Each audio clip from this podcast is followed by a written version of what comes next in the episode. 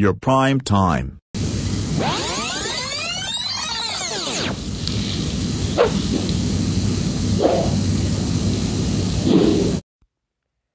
Olá, gente, esse é o Prime Time. Olá, gente, esse é o Prime Time. E eu venho fazer.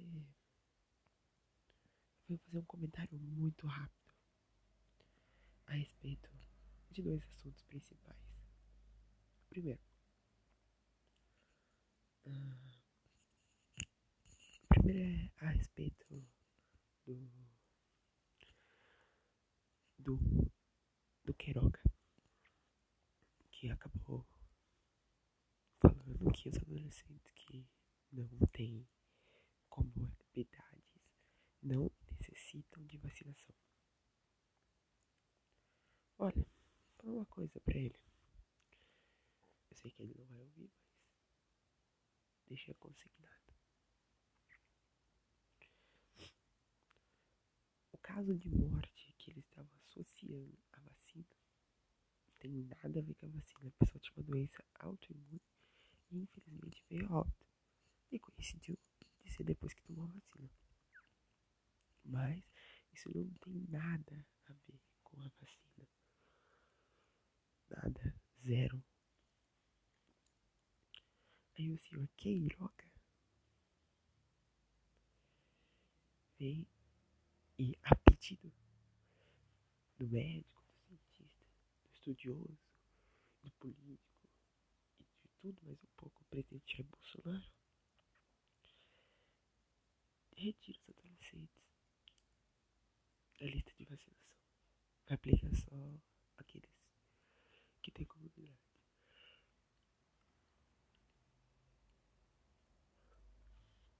Vou falar pra ele que eu, graças a Deus, moro em São Paulo. E aqui o governador, que não é grande coisa, aplicou a vacina nos adolescentes de 12 a 17 anos com e sem comorbidade. Eu fui lá, tomei, tive dor no braço, sim, mas nada muito além disso.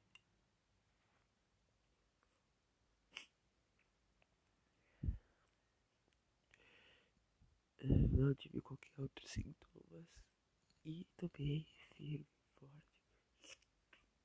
E é por causa disso que eu tô podendo retornar às minhas atividades.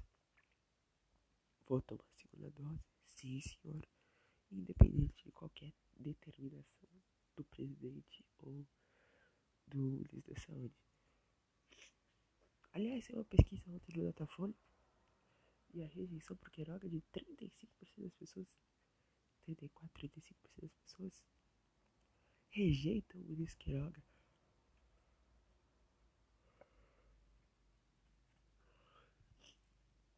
E eu achei um número muito baixo.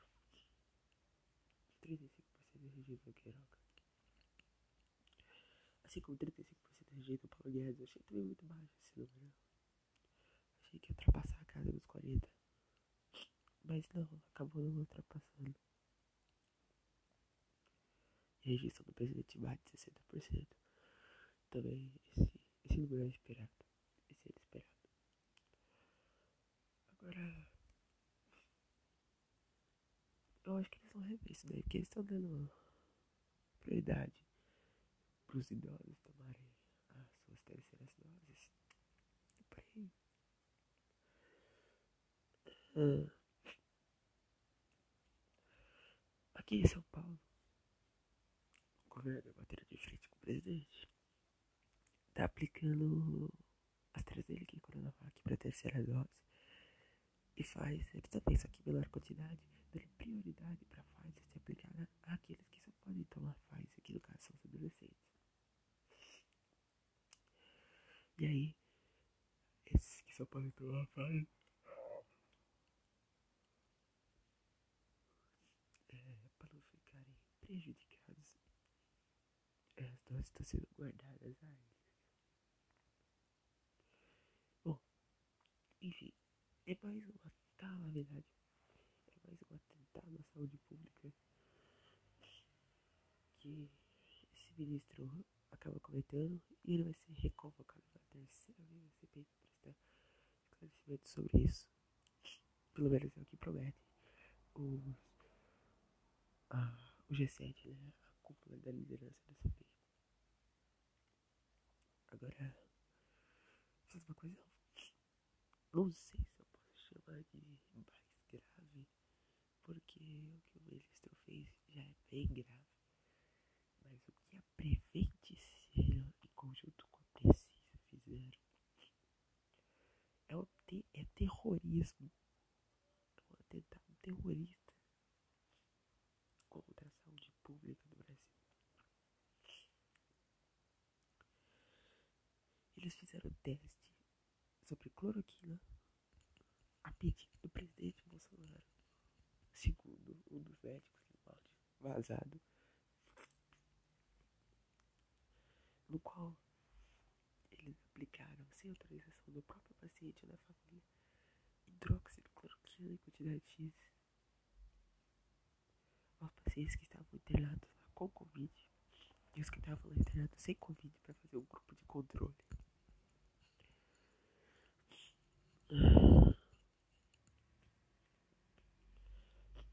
E aí? Eles falam que é o plano do idoso, né? Isso que é pior, porque a maioria das pessoas são idosas. E eles fizeram teste em idoso. Depois eles divulgaram o resultado falso, ocultando o número de mortes e dizendo é, que 100% das pessoas se salvaram, alguma coisa assim. E ocultaram o número de mortes.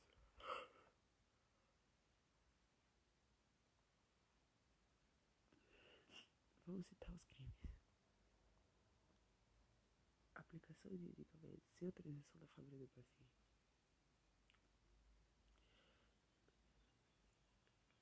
Pesquisa fraudulenta e sem autorização. Depois foram convocados aí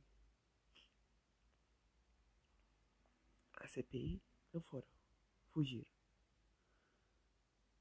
Fugiram. E depois soltaram uma nota prometendo denunciá-los por calúnia, por calúnia, por ter, é, por ter divulgado supostas fake news contra eles pra poder fazer que eles perdessem clientes. Ah, meu Deus do céu, não é possível. Os caras, os caras, eles aplicam cloroquina em velhinho, em idoso, internado com esse Covid. Sem autorização de ninguém, provavelmente a pedido do presidente, é o que diz o áudio passado. E aí, depois eles vão falar que a CPI está produzindo fake news contra eles para prejudicá-los. Não, não. Vai a CPI prove que é fake news.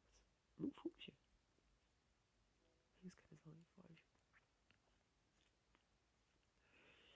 E é isso que deu. Eles fugiram, infelizmente. Esse é o grande ponto. Eles fugiram da CPI, juntamente com a Precisa, laboratório, é, envolvido no esquema das vacinas e do kit Covid. Ah, o kit Covid completo também. A Prevenção estava dando kit Covid completo às pessoas que chegaram lá também não ficaram internadas, tá? Que iam lá com sintomas de Covid sem antes mesmo de fazer o teste. Dava hidroxicloroquina, ivermectina, azitromicina. E todos aqueles remédios. Você sabe muito bem. E quais são? E eles tornaram a fugir, fizeram estudos e ocultaram o número de mortes. Inacreditável esse terrorismo contra a saúde pública.